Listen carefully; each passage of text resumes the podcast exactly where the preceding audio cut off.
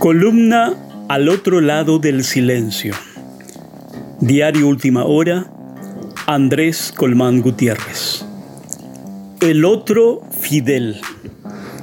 Era el 24 de diciembre de 2009.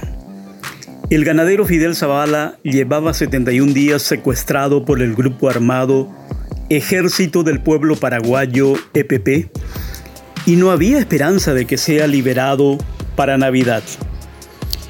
En el diario buscábamos nuevos enfoques para mantener el tema en primeras páginas, avivando la memoria y la solidaridad.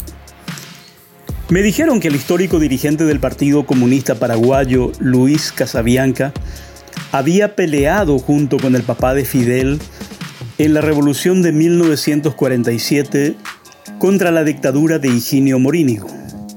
Fui a visitarlo la entrevista con Casabianca se publicó el 25 de diciembre. Tuvo mucho impacto porque el líder comunista tomó abierta distancia con el EPP, asegurando que este grupo no es revolucionario, sino terrorista.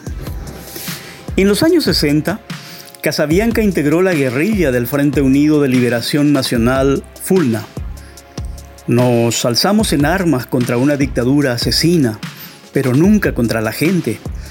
Teníamos principios revolucionarios y humanistas y luchábamos por la libertad, pero no secuestramos personas ni nos aliamos con grupos mafiosos, dijo.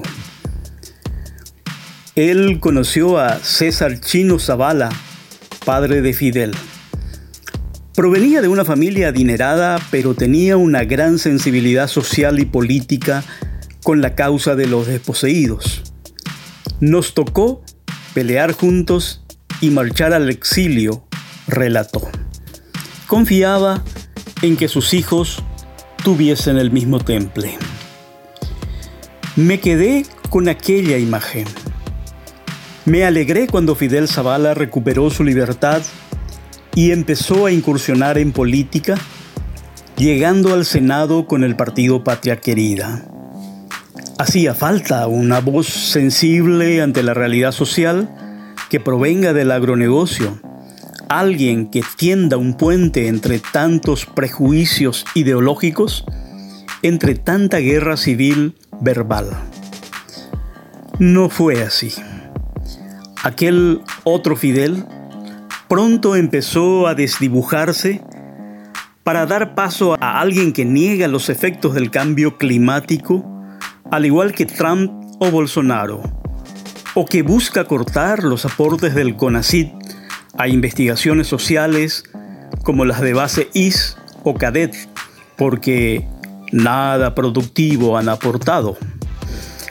Su hermano Diego contestó a un internauta que cuestionaba la deforestación en el Chaco que eso es legal y si no nos gusta, debemos buscar otro planeta. Fidel Zavala declaró en 2012 que la desigual concentración de la tierra en el Paraguay es un mito. Ahora, cuando saltan datos del MADES asegurando que 115 hectáreas del Parque Nacional Ibicuí son ocupadas por 18 propietarios, entre ellos Fidel Zavala, y se reitera que miembros de la familia Zavala Serrati son, fueron propietarios de la finca 54 de Itapúa, que figura en el informe de la Comisión de Verdad y Justicia como tierra malavida. Fidel plantea revisar cómo se hizo el análisis de la famosa Comisión de Verdad y Justicia, a ver si interpretaron a su antojo o efectivamente miraron el Estatuto Agrario viejo que se cambia en el año 2002.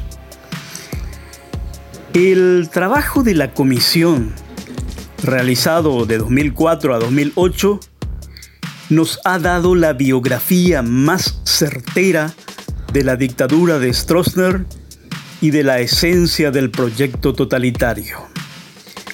Fue un gran logro de la sociedad civil y del Estado paraguayo cuantificar con mayor aproximación las víctimas del horror, las evidencias del despojo. Negar el informe de la Comisión de Verdad y Justicia es negar la propia memoria del país. Los Zavala lo saben. Eso es lo más terrible.